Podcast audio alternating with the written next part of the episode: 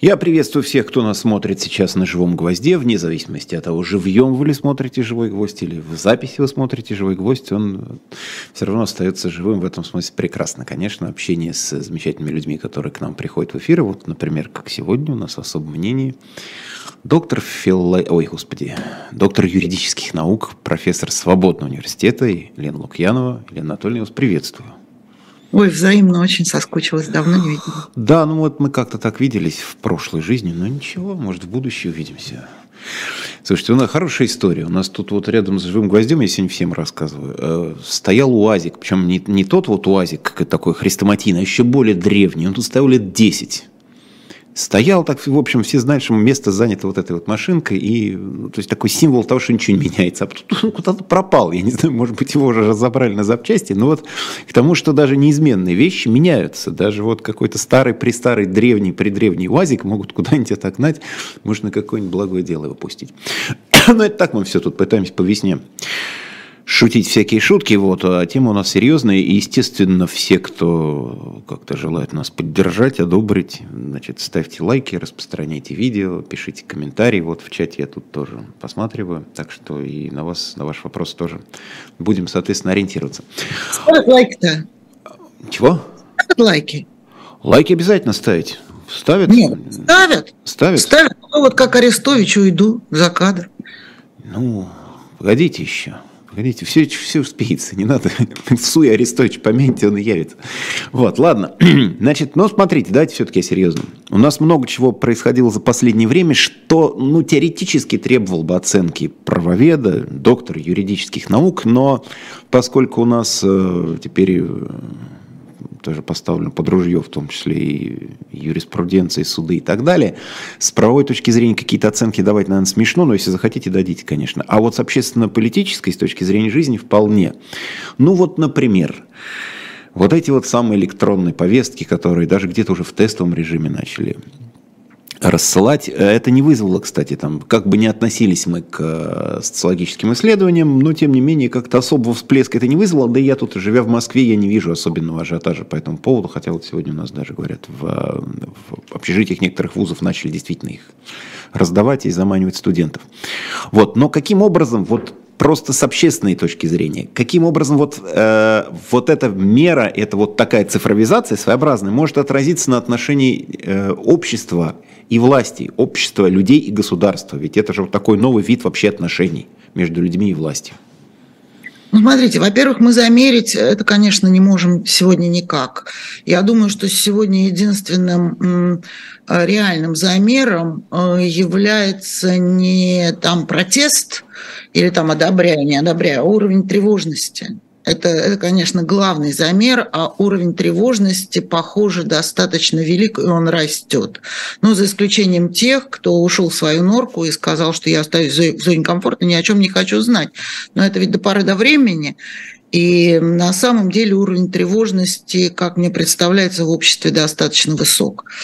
А изменение отношений между человеком и властью а, ну, мы долго к этому шли, упорно, а, целых 20 с лишним лет а, вернулись к принципу легистскому «принято, извольте исполнять», а мы уж так сформируем те органы, которые эти решения принимают, чтобы там э, вообще было абсолютное единодушие единогласие, и, э, собственно, это имитация парламентаризма, э, мы наблюдали, мы вот как раз перед самым началом, как это у вас называется, специальная военная операция, а, написали книжку в университете совместно с математиками, где проанализировали вот эту деградацию парламентских институтов в зависимости от того, как менялось избирательное законодательство. И просто показывали, вот убирается политическая конкуренция, убирается постепенно, постепенно ликвидируется Эм, общественный контроль за выборами, меняется статус Центральной избирательной комиссии, убирается из закона ответственность за э, избирательные нарушения. И вот прям и рядом портреты парламентов. Вот такой-то созыв, вот столько-то законов, такая-то скорострельность. А, эм, как постепенно людоедское лицо парламента, оно становилось все более и более людоедским. А, как это все происходило. То есть, на самом деле зависимость прямая, очень четко совершенно можно проследить, э, как умышленно, постепенно а, вот это все формировалось. Очень интересно сейчас э, вот это все наблюдать в сравнении с тем, вот как Александр Баунов написал книжку, я так понимаю, что она у вас там где-то продается. Чудесно на Продай, вашем Продается, продается, да. У нас да, не только это. Но это, об этом я попозже скажу, что у нас продается. Это хорошее, это прям хорошее. Очень интересно смотреть, э, как э, похожи друг на друга все авторитарные режимы, режимы личной власти, где тот или иной автократ э, пытается, на каком этапе он пытается задумать свое вечное правление, какими способами он пользуется. Вот эти три европейские диктатуры, Греция, Португалия и Испания. А, вот вам, кстати, результат. Да? Сегодня из всех э, европейских стран это самые отстающие, да?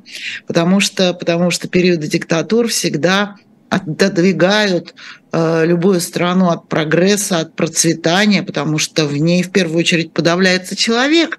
И те отношения, к которым сегодня Россия приходит со своими гражданами, это отношения сюзеренные вассалы всего лишь навсего, и принцип принято извольте исполнять, и те драконовские меры, а, которые принимает Дума пачками а, репрессивные, ужасные, отвратительные, не соответствующие никаким современным стандартам, никаким абсолютно. А они как раз направлены на то, чтобы граждан заставить вот это все действовать по принципу принято, извольте исполнять. А ничего хорошего это у граждан вызвать не может. Мы, опять же, не можем померить эту температуру по больнице, но то, что любое нормальное э, создание, мыслящее, человеческое, очень не любит никакого насилия и никакого принуждения вот в такой форме, и уж особенно, когда это дело касается жизни человека и права государства каким-то образом распоряжаться этой жизнью, но это не может вызывать никаких э, положительных эмоций, чтобы там человек не говорил публично. Поэтому это настолько закономерные вещи, равно как и те, что никакие диктатуры не существуют вечно. Ну, у нас, э, что касается граждан, вы же не хуже меня точно это знаете. У нас говорят про свою рубашку, которая ближе к своему телу, и при этом как-то не очень склонны люди к обобщениям. У нас действительно поддержка того, что, как вы правильно заметили, в России называется специальная военная операция, она на бытовом уровне, она действительно большая. Даже вот я опять же живу, живу в Москве, которая не Россия, как известно, и как-то, в общем, все равно с людьми тут общаюсь, самыми разными. Все равно большая поддержка, но как только речь идет о том, чтобы вот именно тебе, товарищ дорогой, в чем-то поучаствовать, у нас же вот, ну, есть, замер, замерять трудно, но есть же вот эти вот, допустим, поисковые запросы Google, Гугла того же, который самый популярный э, вот той недели запросы. Как оформить на жену машину, как оформить на жену квартиру, как перевести это самое. Люди понимают, что вот в тот момент, когда вдруг это может их коснуться, они так в целом-то поддерживают, но свое имущество начинают прятать. Ну, знаете, в целом в Москве-то, в общем, уже довольно давно, несмотря на то, что это стал такой прекрасный город, современный, честно говоря, все равно в Москве довольно неудобно жить. Вот прям. Я же сама москвичка и много-много-много эм, лет прожила в этом городе и могла сравнить. Да? В Москве ста- ста- стало, несмотря на все электронные услуги, парки, дополнительные ветки метро, все равно становится, становилось с каждым днем неудобнее и неудобнее жить. Э, это ситуация, которая, ну, которая каким-то образом вот так сложилось, туристам быть хорошо, погулять по городу хорошо, а жить каждодневно неудобно. Неудобно парковаться, неудобно, неудобно платить э, э, все платежи, потому что в них ошибки и так далее, так далее, так далее. И, и людям вот вы сейчас говорите, что э, как переоформить на жену машину, как, как переоформить квартиру, как, как, как, а много как. На самом деле, несмотря на внешнюю поддержку, далеко не все согласны, и многие забирают детей из школ э, на домашнее обучение. Это все неудобно. Это все очень неудобно. И с каждым днем это неудобно, невкусно, не здорово, а оно становится так или иначе больше и больше. Да, люди склонны привыкать к предложенным им обстоятельствам, по-разному они это делают, э, кто-то начинает э, сильно сопротивляться, кто-то говорит, ну что делать, вот будем жить так, но на самом деле это очень неудобно. И так или иначе это все, все будет нарастать, и однажды Однажды это неудобно, так или иначе будет связано с тем, а, а почему это неудобно. Вопрос так или иначе будет задан.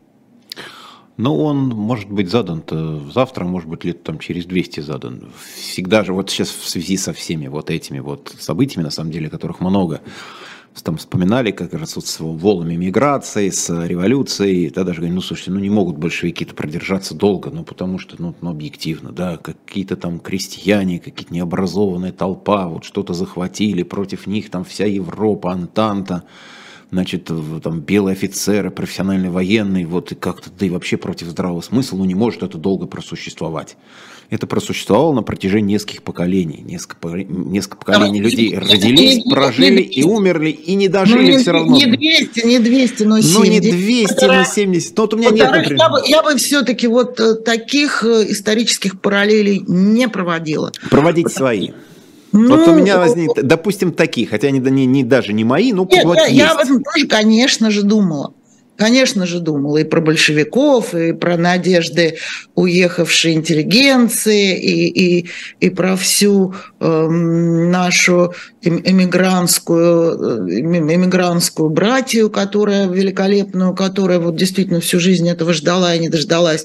Нет, я бы все-таки таких параллелей не проводила, потому что э, ну, во-первых, исторических полных параллелей никогда не бывает, а во-вторых, ну вот Баунов же книжку написал, значит, все-таки параллели полные, не полные есть. Это не, это, не, это не исторические параллели, это как бы сравнение авторитарных режимов. Ну, политические, вот да. Ну, рождаются, живут, как, какими методами они удерживают э, свою власть, э, каким способом прибегают, это все-таки ну, не совсем та историческая параллель, о которой вы сейчас говорите.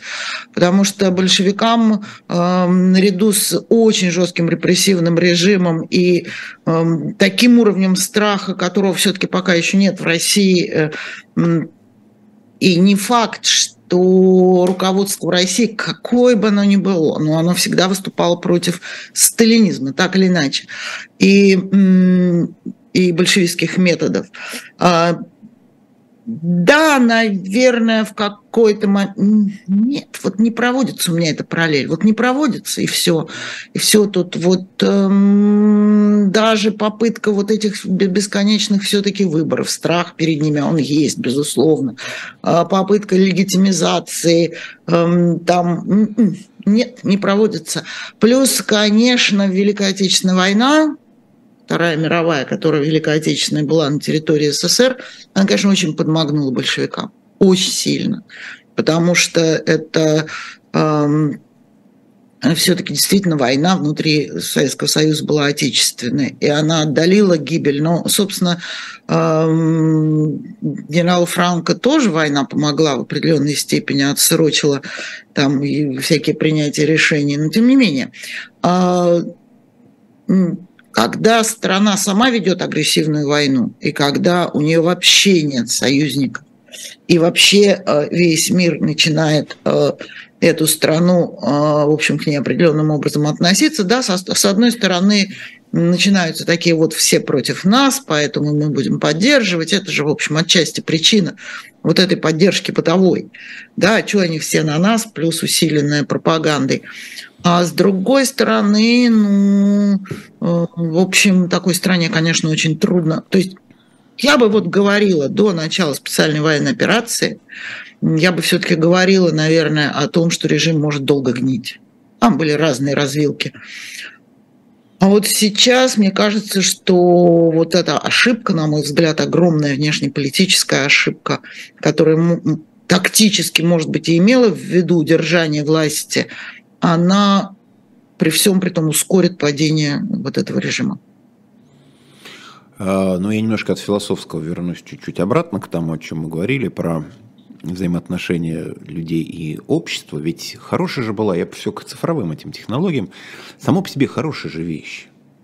То есть вот когда там цифровизовано, куда-то, для вашего же вроде бы удобства, вы там записались к врачу, оформили документы, там нашли, сейчас же даже на фоне всего этого предлагают, слушайте, а вот если записи в госуслугах, ее приравнять к записи вот, ну, к паспорту бумажному. Пришли в аэропорт, забыли паспорт, открыли телефон, показали, видите, вот все про меня написано. Ой, говорит, товарищ дорогой, садитесь в самолет, полетите, ну, не, не нужна бумажка. Удобно же.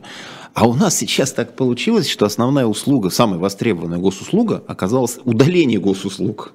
То есть все полезли свои, как можно удалить эту вещь, хотя уже объяснили, что есть у вас, нет, у вас какой-то реестр вас внесут, о котором вы даже не знаете. Это же тоже удивительный вообще момент, удивительная история, что что-то происходит даже без твоего уведомления. То есть ты даже не знаешь, ну, где-то уже это есть, но тебе даже знать это не надо, потому что уже решено как-то. Это же великолепный вообще образ, да, уже кем-то решено, и тебе даже не обязательно знать об этом. На самом деле наши власти, э, не только сегодняшние, но и предыдущих тоже, удивительная какая-то генетическая способность опошлить все хорошее. Так было, например, с всенародными обсуждениями проектов законов там, времен господина Хасбулатова. Э, это такая штука, которую можно ну, раз в год, ну максимум, вынести на всенародное обсуждение, чтобы люди пообсуждали что это отличная штука, очень хорошо, кстати, корректирует проекты нормативных актов. Но Хасбулатов однажды взял и вынес шесть. Сразу. И все. И все, шесть одновременно, ну, это, это нельзя. Опять же, э, я абсолютно убеждена, что дистанционное электронное голосование – это вообще-то очень здорово. Вот сейчас Венедиктов не слышит, он сейчас на другом, в другом Ютубе. А Венедиктов знает мою позицию, потому что мы с ним спорили отчаянно по этому вопросу. я ему говорила, Алексей, это за этим будущее, это очень важная штука. Особенно... Он вроде не спорил, он вроде тоже так считает. О чем вы спорили? Не-не-не, мы спорили о конкретном вот этом эксперименте московском, когда э, как раз Алексей Алексеевич его активно внедрял, будучи членом общественной палаты э, города Москвы. И мы ему доказывали, что да, это очень здорово, это очень круто, это за этим будущее. И особенно, говорю, в такой стране, где очень неравномерно населенные регионы, где очень большие расстояния, это все прям, прям для нас. Но не сейчас, мы не готовы. Мы не готовы. Он был отчаянным спорщиком, мы поставили своих ребят, позвали в рабочую группу. Они тоже не смогли его убедить, что не все доделано.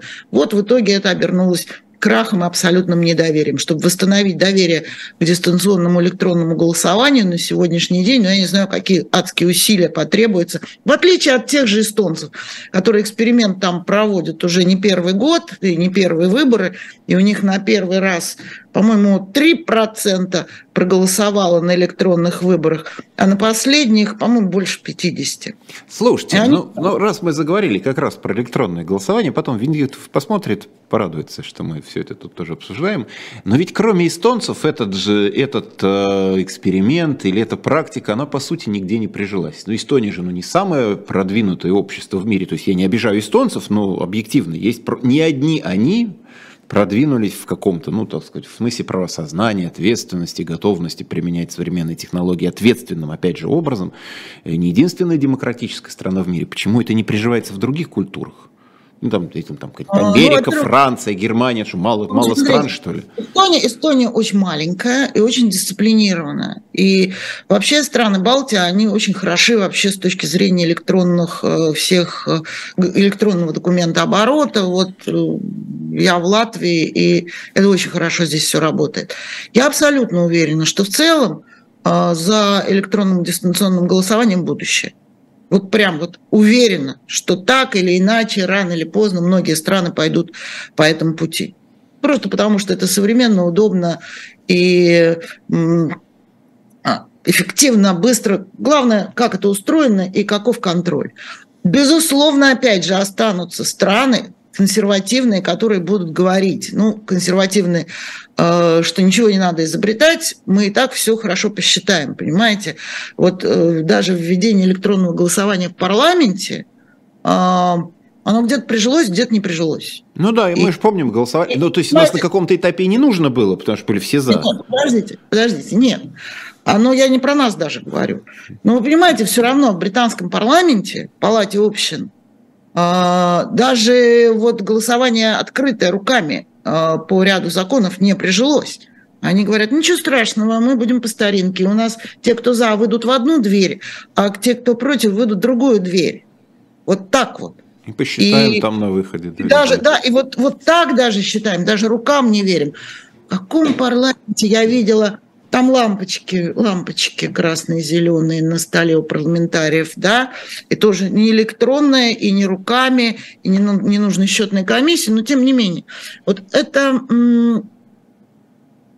э, демократия – это процедура. Это процедура.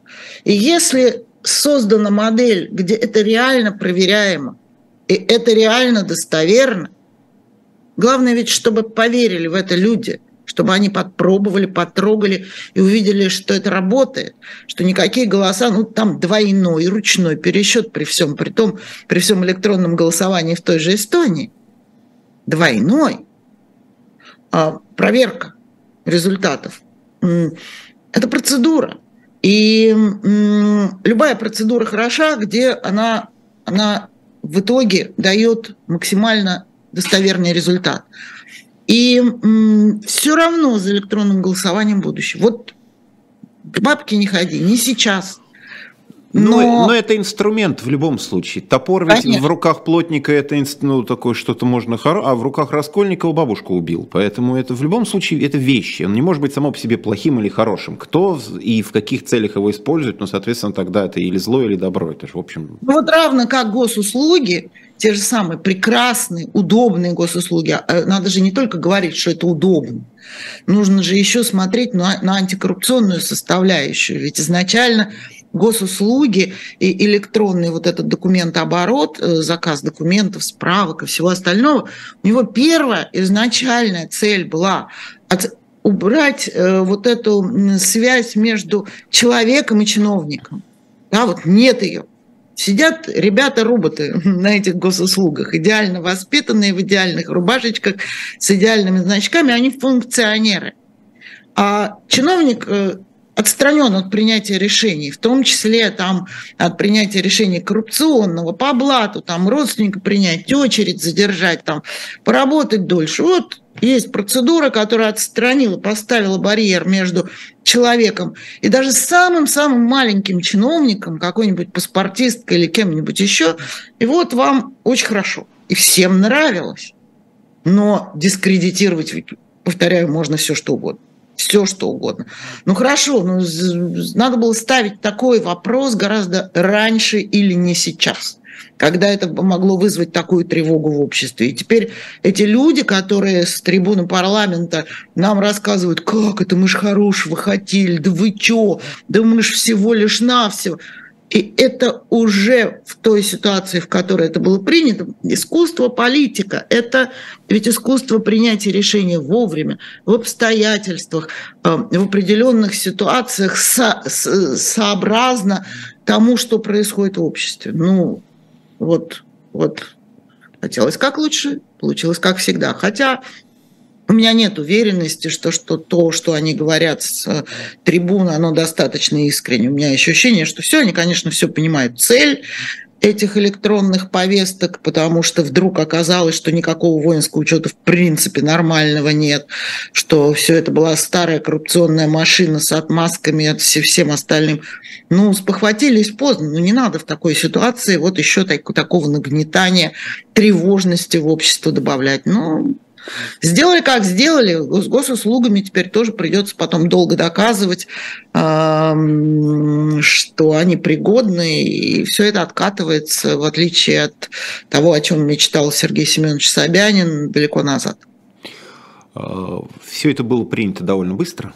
Там даже депутат от Астанина, коммунистка, ну, от КПРФ говорил, ну как же так, мы же голосуем фактически на основании телевизионной передачи, телеинтервью, от Картополов выступил, мы ничего не знаем, нам за полтора часа до этого самого выдали вот такую пачку документов, мы должны это все принять. Володин говорит, что, что, что не, не тяните команду назад, давайте не валяйте дурака, давайте голосовать. Все голосуют за, даже те, которые какие-то реплики с мест подавали, Но это же тоже замечательный образ. Мы с вами пытались говорить об исторических параллелях, ну, с большевиками не прокатило у меня хорошо. Но более такой э, свежий советский опыт, когда тоже все голосовали за, и не было никакого смысла ни в кнопках, ни в табло, потому что, ну, кто будет голосовать против, потому что советский парламент собирался не для этого. У нас же сейчас... Вот, а вот и нет, а вот и нет. Опять а вот не и... угадал я. Да что ж такое? Ну, рассказывайте. Да, бы... потому что все так думают. Да, конечно, помните этот анекдот, да, когда депутат Верховного Совета, какой-то там тракторист э, Вася приезжает к себе в деревню. Ну, мы должны помнить только, что Верховный Совет у нас работал всего 6 дней в году.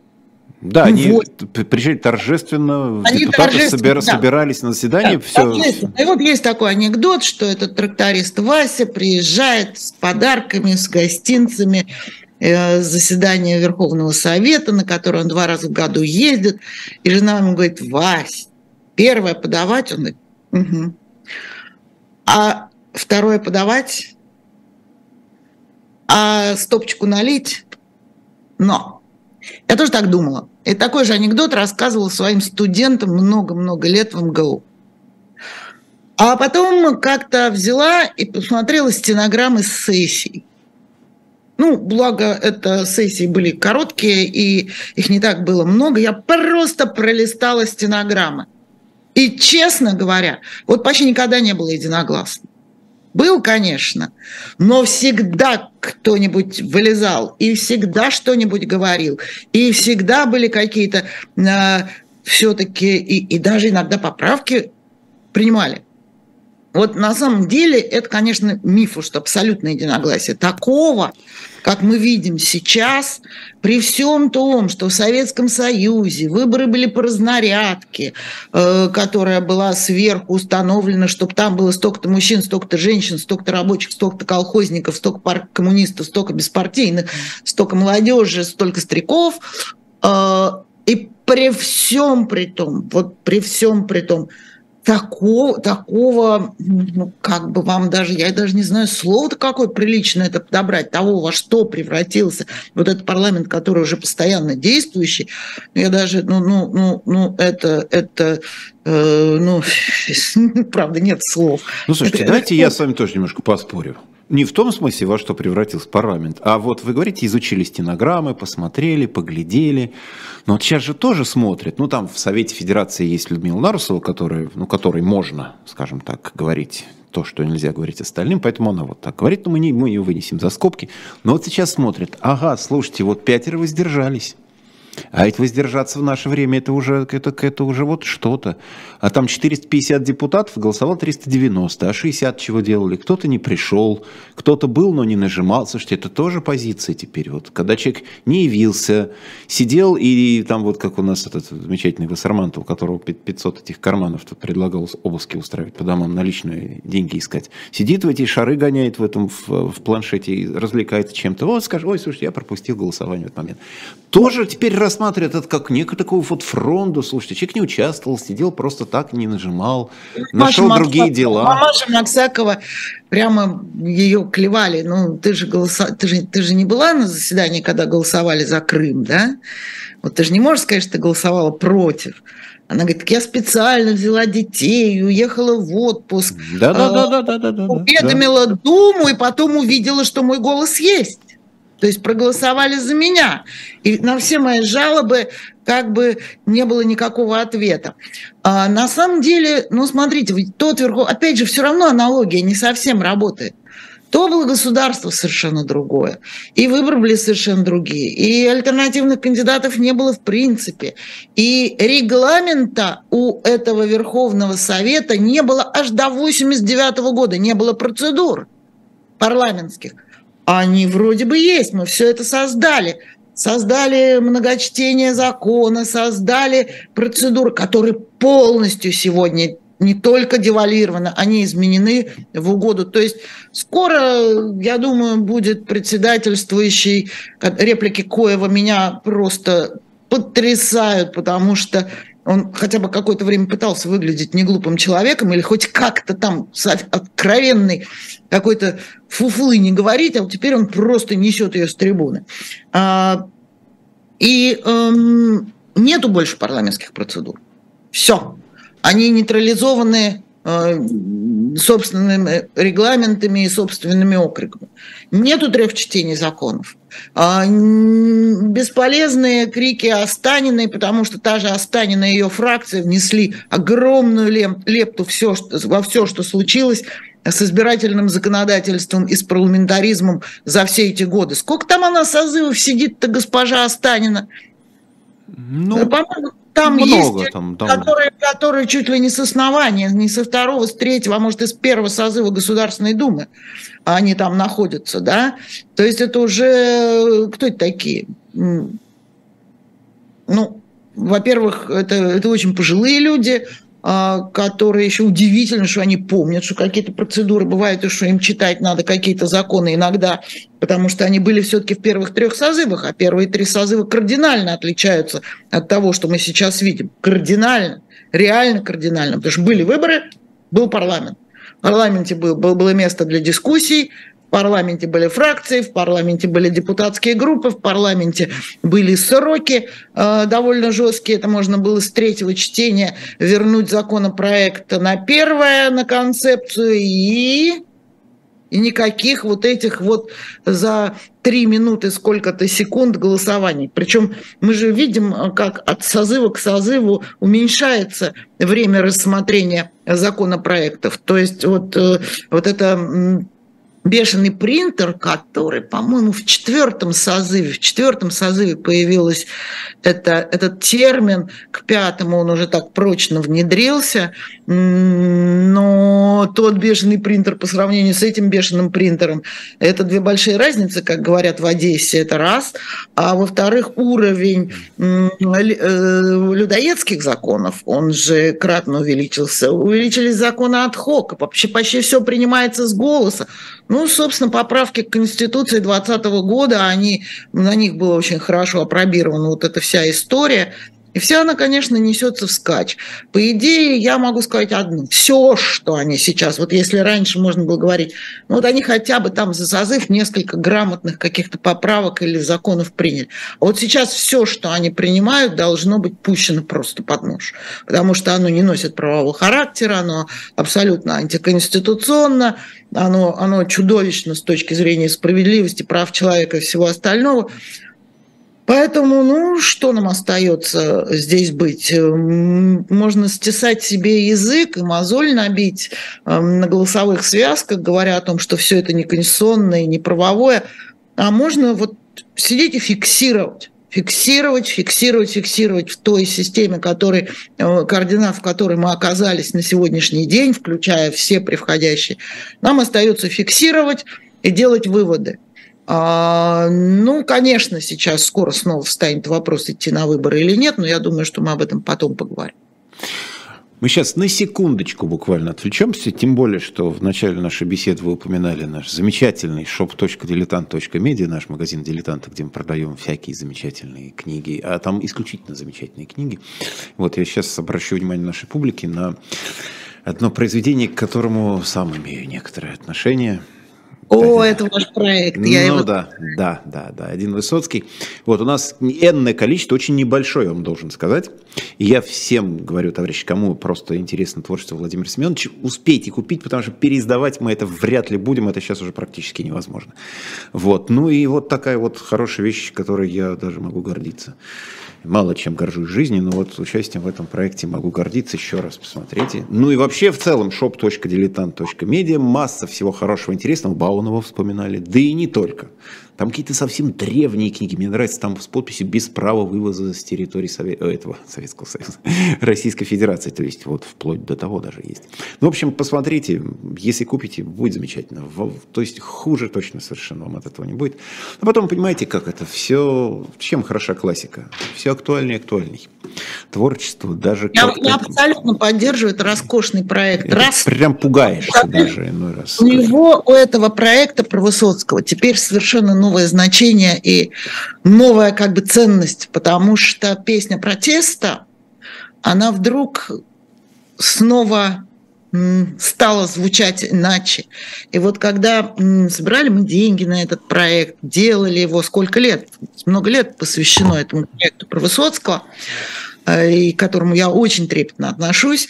Спасибо. Но сегодня у, у всех песен протеста, у такой классики, а, у них совершенно новое, новое слышание новое, новое значение. Но при этом обратите внимание, как все те же замечательные властные товарищи, как они пытаются вот все в свою колонну поставить. И вы, особенно с покойниками, конечно, хорошо, покойники уже ничего сказать не могут. И Высоцкого, и Цоя, и всех уже там, уже вплоть до Пушкина пошли, всех уже мобилизовали, такая культурная мобилизация, то есть вот все вот в, это, вот, в этом строю. А мне, мне, например, понравилось, как наследники авторов советских песен сейчас не дали право где-то где их транслировать. А, вот это, это... это мы да, благодаря это не к ночи помянутому Красовскому выяснили неожиданные подробности о, о позиции наследников э, советских. Причем, я так понимаю, там отказ был довольно массовый. Я, угу. честно, я, честно говоря, удивился, потому что, ну, не то, что вообще что-то может нас удивить в наше время, но так думаю, ну, да, бывает и так. А вы говорите «строй». ну, 146 миллионов всех-то прям в строй не построишь, он такой разный. Может, поэтому Какие у нас... 146? Да нет, 100, 146. Ну, еще меньше, уже 145, да. Там да за... Нет, 145 нет, дай бог 100 есть. Дай бог 100, потому что я, я достаточно неплохо э, смотрела, как проводится перепись населения. Нет, там никаких 140 тысяч, фальсификация. Дай бог есть 100.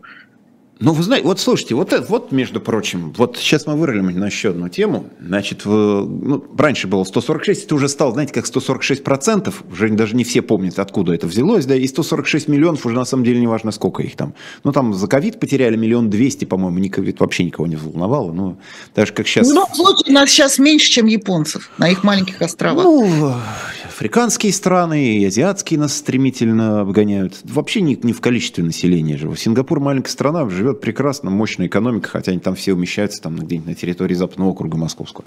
Вот, дело даже не в этом. Но смотрите, вот, э, может быть 146 миллионов, а может быть 100. Вот такая же вилка. Вот, да, 40 миллионов туда, 40 миллионов сюда. Никого не волнует. Даже вот эти 100 миллионов, они не переживают по этому поводу. У нас э, скоро 9 мая, я вас сейчас спрошу, ну, мы уже, наверное, даже понимаете, к чему я веду а, говорили там, всегда гордились вот этими потерями. Вот там, чего там американцы, что англичане, что 300 тысяч они потеряли нам на, на Западном фронте, в Европе там 500, это разве потери? Вот у нас 27 миллионов 400 тысяч. И то говорят, а может 28, а может 29, а может 25, миллион туда, миллион сюда, непонятно. И тоже как-то никто особенно не переживал никогда по этому поводу, но всегда гордились, что много. Убили много, погибло много с каким-то даже особым чувством, говорит, сколько сожжено городов, деревень, это же ужас вообще так само. Чем тут гордиться-то? Ну, понятно, на нас напали, такая вот ситуация, ну, это была какая-то вот гордость, сколько народу положили, сколько вот полегло. Ценности нет у человеческой жизни вообще никакой. Гордить, любить покойников, гордиться потерями, а вот этот вот как-то беречь, я говорю, вот ковид был, для меня это была очень показательная вещь. Ну, больше миллиона людей по нашей статистике, по своей же сгинуло, ну и как и сгинуло, и сгинуло, и фиг с ними, по большому счету. Но может быть еще как-то от этого у нас что-то идет, что нам вообще все равно, сколько нас, умер, шмумер, не знаю. Даже кот мой возмущается. Ну вот, все, значит, теперь я выговорился. Ладно, хорошо. Э, Сейм Латвии э, принял решение не запретить отмечать 9 мая. Как вы к этому относитесь? Находясь в Латвии при этом? Ну, э, это, во-первых, не сейчас, это давно. И эта борьба э, велась, она не против 9 мая. Здесь много очень братских могил в Латвии, очень много братских хороших, хорошо поддерживающихся, мемориальных кладбищ, на которых э, на плитах написаны русские, украинские и прочие фамилии. И латыши трепетно и нежно несут 8 а то и 9 мая цветы на эти мемориальные кладбища. И даже на каких-то маленьких совсем сжигают вечный огонь э, в эти дни. Э, тут же э, Латвия, в ней было ну, я понимаю, что сейчас некоторые местные русскоязычные начнут плевать в меня ядовитой слюной, да, да ладно. Здесь же был, был уже совершенно российская копия победобесия около памятника каждое 9 мая, памятника, который вот за этот год был снесен. Памятник, конечно, нужно было сносить очень давно, потому что сам он по себе художественной ценности не представлял. В общем, ничего такого, там, типа освобождения Риги от фашизма, он а, как бы не, с ним не было ассоциации, обычный большой, огромный советский памятник, около которого происходило вот это победобесие ежегодное, когда огромную площадь э, застилали цветами. Это любители российского телевидения. И здесь внутри страны а, было, конечно, на этот счет огромное противостояние. Вот это георгиевские ленточки, а, этот, как он называется, которого в этом году не будет, Э, Бессмертный полк. Бессмертный полк. Все это, конечно же, финансировалось аккуратненько из России, э, Домом Москвы, прочими организациями. Но настала война в Европе. Вот здесь мы рядом. У нас граница почти что вот э, Польша рядом, Литва рядом, Россия воюющая. Вот Псковская дивизия, говорят, за три часа, если бы ее уничтожили там уже в Украине, то Псковскую дивизию, она за три часа могла бы дойти до Риги. А, поэтому, ну какой 9 мая? Какой 9 мая в условиях того, что агрессия экзистенциональная, извините, уже говорю так, как говорят в Европе, экзистенциональная война, полномасштабная агрессия на границе. О каком, о каком Дне Победы? Здесь будут праздновать восьмое. Ну как это праздновать? Это не, не, не... песни, пляски с водкой, да? Это просто здесь уже давно неприлично. Это день памяти. Цветы принесут латыши на те же самые братские могилы и разложат очень красиво здесь раскладывают. Небольшими букетами, а каждый подойдет, каждый пришлет с большим букетом. И каждой плите положит по цветочку. И детки будут класть, и родители придут с колясками и с малышами, и они их этому научат с детства. Здесь все это есть, и все это хорошо. И все это хорошо, без победобесия, без георгиевских лент и выпивания, э, там, возлияний излишних. Да? Вся эта память есть. И вот вы говорите, миллион туда, миллион обратно. Скорбить надо, а не праздновать. Не гордиться потерями, а чтить память и, и действительно не писать просто на заборе «никогда снова» или «можем повторить», а действительно работать на то, чтобы никогда снова. А что такое работать на никогда снова? Вот был, вот есть два термина, который был советский, но назывался мирное сосуществование. Вот слово существование, вот даже произносить его неприятно, да, это что? Это дружба, это сотрудничество, это уважение. Нет, это сосуществование. И сотрудничество во имя мира. Тот термин, который употребляется во всем остальном мире, и уж по крайней мере в современной Европе. Разные вещи. Абсолютно. Мирное сосуществование со скрежетом зубовным или сотрудничество во имя мира. Это так же, как отличается 8 и 9 мая в понимании человечества по итогам Второй мировой войны. Мы скорбим, мы помним, мы говорим спасибо за то, что 70 с лишним лет было мирное небо над Европой. Спасибо тем павшим. И для нас недопустимо можем повторять. И мы будем делать все, объединяясь, собирая деньги, собирая одежду, делая окопные свечи, э, там покупая дроны, мы будем делать все, чтобы это больше не повторилось, потому что война экзистенциальная, война о ценностях, о ценности мира и развития свободного человека в условиях мира. Человек нормально не может работать, жить, рожать детей, воспитывать, создавать что-то, растить хлеб, писать книги, если идет война. Мир – это главное условие человеческого развития. Извините за пафос, ну накипело, ну наболело. Столько за этот год передумалось. Простите. Да почему же простить наоборот? Все правильно, тем более, когда искренняя души.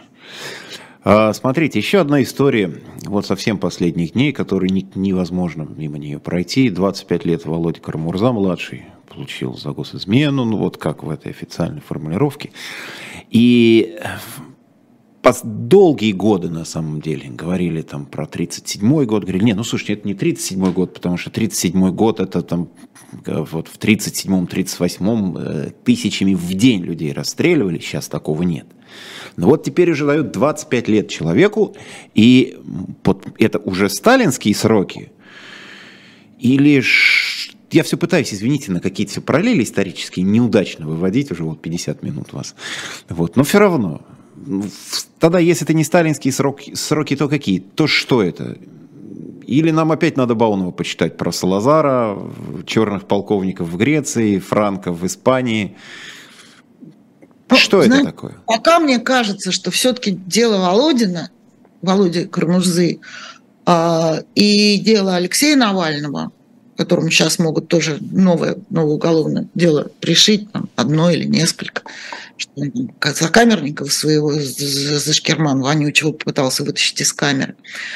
Это все-таки уникальные дела.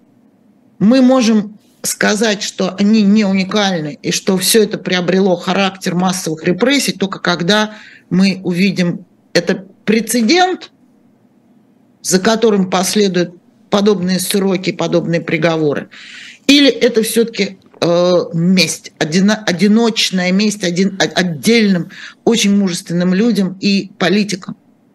Володя Карамурза – это, конечно, месть.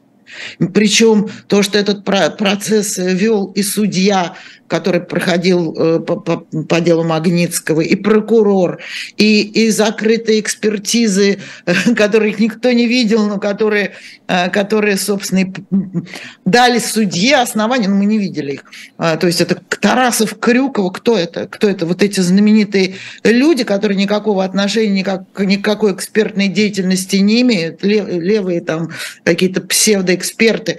А, очень много на самом деле проблем проблем, которые давно-давно обсуждались в юридическом сообществе, в политическом, в правозащитном, они как бы наружу выплеснулись вместе с этим чудовищным сроком Володи. И вопрос экспертизы, и, и вопрос э, действительно смертной казни, и предельных сроков содержания там в местах лишения свободы. Это все то, о чем юридическое сообщество долго говорило, где-то предупреждало, где-то не верило. Сталинский ли это? Это диктатура.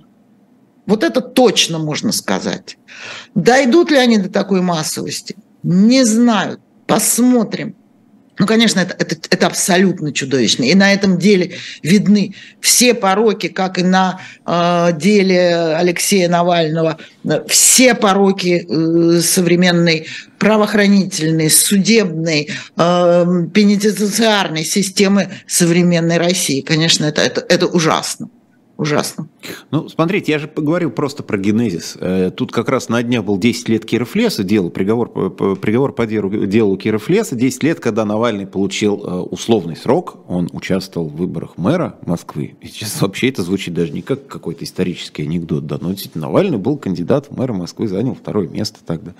Вот, люди, По-моему, 27% она. Да, 27%, да, при том, что там была не такая большая явка, ну не суть важно. Вот это было, это было 10 лет назад. Потом он там получал 30 суток, 15 суток ареста. Вот начиналось с этого. Сейчас мы понимаем, что люди сидят пожизненно, сколько бы там ни было формально. 5 лет, 9 лет это не имеет значения. То есть люди сидят ну, вот пожизненно вот пока, пока, как говорится, пока, пока не, там, власть не поменяется или пока что-то не произойдет. Антон, ну все-таки... Ну все прошло, вот, вот это вот ну, экспонента же есть же. Экспонента, безусловно, есть. И то, что сегодня за убийство дают меньшие сроки, чем за фейки или дискредитацию армии, это тоже все есть. И это вот эти людоедские качества парламента. Но все-таки и Алексей Анатольевич Навальный, и Владимир Владимирович Кармурза – это удивительные личности. И поэтому э, личности яркие – это действительно политики, мужественные политики. Эм, Алексеем Анатольевичем знакома меньше, Владимир Владимировича знаю хорошо, и, и это мой друг. И, и мне, конечно, очень больно. И адвокат его вынужден был покинуть Россию, потому что э, ну, угроза уголовного преследования, если не больше.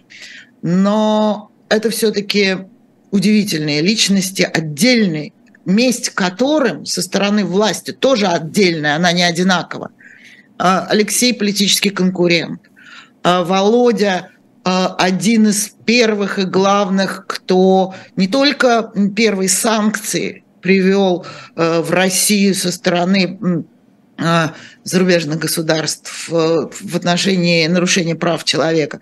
Но еще же вот э, гаденыш какой, он же еще скверы площади называл именем Бориса Ефимовича Немцова. Понимаете? Это, это, это был человек, это есть человек неутомимый и очень-очень э, верный э, своим принципам, который прекрасно знал перед последним приездом в Москву, что на него ориентировка. Я сама его об этом предупреждала. Многие предупреждали. Мы все его уговаривали. А я ему говорила, Володь, ну хорошо, а как вот у тебя же семья, у тебя трое детей. На что он всегда отвечал, моя жена знала, за кого замуж выходить. Он оставался верен своим принципам. Но подытоживая пока так, да, то есть это, в общем, мы все-таки не будем еще пытаюсь слова подобрать, все так как-то так это. Однозначного вывода мы не будем делать, но все идет, конечно, в том направлении. Правы мы оба. Правы мы оба. Если такие вещи начнут приобретать массовый характер, а ведь что такое открыть вот этот ящик Пандоры для судебной системы? Вот есть такой приговор в анамнезе – да, судебная практика пошла. Ну и что тут сделает какой-нибудь районный судья где-нибудь? Вот я об этом, потому что вот, начинается потом конечно, не казус конечно, даже исполнителя, а практика конечно, исполнителя. Конечно. Не обязательно получать из Москвы всякий раз указания. Он сидит у себя в городе, говорит, ну вот тут же так вот уже принято, можно, значит можно. можно Рос, можно Роскомнадзор, э, у нас 4 минуты осталось, Роскомнадзор говорит, что это официальная, собственно, уже считайте, статистика, 145 тысяч доносов. Но это не называется доносом, естественно, официально. Там сообщения, информации, как бы граждане неравнодушные привлекли внимание. Есть он же профессиональные доносчики. Тот Бородин этот известный, там забыл, дама еще одна есть, там она говорит, у меня дедушка был в НКВД, что само по себе ни о чем не говорит. Дедушка может быть какой угодно. А вот он со мной, вот, вот, вот он меня научил, она написала 990 доносов. Человек сидит по несколько раз в день, значит, пишет какие-то бумажки. Ну, один может быть сумасшедший. В конце концов, и люди пишут доносы, живя в своем подъезде, на соседей, просто так, в бытовом смысле. Этот пьет, я этот думаю, гуляет. Я думаю, что такие доносчики есть в каждом жилом доме в Москве. Но, но это же, но в это, это Роскомнадзор, это другая инстанция. Это не в ЖЭК пишут, не куда-то, не в, а пишут вот в государству, сообщают, докладывают. Вот эти, которые смотрят через плечо в телефон, там мои читают письма, заглядывая мне через плечо. Я думаю, я думаю, что количество всяких кляуз и доносов было всегда. Но, во-первых, это стало модно, а во-вторых, э, органы э, государственные не давали ход очень многим доносам. Вот, ну, как бы, у меня отец очень много лет проработал в Верховном Совете СССР. Там была приемная, которая принимала граждан, в которую писали письма. И процент эм, обращений граждан, ну, либо это были анонимки, либо это были не анонимки, но это были явно сумасшедшие люди. А он, которые не принимались, ну, потому что это ну, явно донос неприлично, э, оговор, что угодно, да просто пустая жалоба. Поэтому писали с большим чаянием вот этот закон, в том числе и тот, который сейчас в России есть, об обращении граждан, там много всяких градаций есть. Такие вещи нельзя просто принимать не принимать, делать из них какие-то выводы. Это уже позиция государства с такими доносами работать. Мы не знаем, сколько было доносчиков э, всегда. Наверное, их все-таки было, конечно, меньше, чем сейчас, ну, потому что, во-первых, это было неприлично. А, а во-вторых, эм, то есть это, с одной стороны, мораль самого общества, а с другой стороны, это реакция на такие вещи государственных органов, которые, у которых, видимо, сегодня должна, должна специальная команда ФАС или у них желание самодеятельно выпендриться и получить за это какие-то преференции. А это отвратительно, это, конечно, моральный облик и государства, и общества, и он очень неприятный. Ну, когда у Довлатова было, кто-то же написал 4 миллиона доносов. Хотя тоже не считали. Может, их было больше, может быть, меньше, но практика. При этом всегда говорили, это нам не присуще, это, ну, говорим о традиционных ценностях, да, ну как же, стучать на кого-то это отвратительно, но донос, стучать плохо, а донос писать хорошо. Вот, русский язык в этом смысле богат самыми разными практиками. Ну что, вот как-то час у нас с вами промчался. Я был рад с вами побеседовать, я думаю, что и публика наша тоже была рада вас видеть. Я очень соскучилась, в том числе по вашей беседе, по вашей манере, которую я очень-очень люблю. Спасибо на добром слове и за доброе слово про Высоцкого нашего тоже как-то все-таки мы старались в этом плане. Все добрые слова и кошки приятно, а уж человеку, само собой. Елена... Мы столько вложили в этот проект с Высоцким. Ну, я да. знаю цену этому проекту. Спасибо. Елена Лукьянова, доктор юридических наук, профессор Свободного университета, была у нас с вами на «Живом гвозде» в особом мнении. Смотрите нас, ставьте лайки, пишите комментарии, распространяйте, как всегда говорю, видео с хорошими людьми, потому что других у нас в эфире, слава богу, и не бывает. Спасибо вам еще раз, большое, счастливо.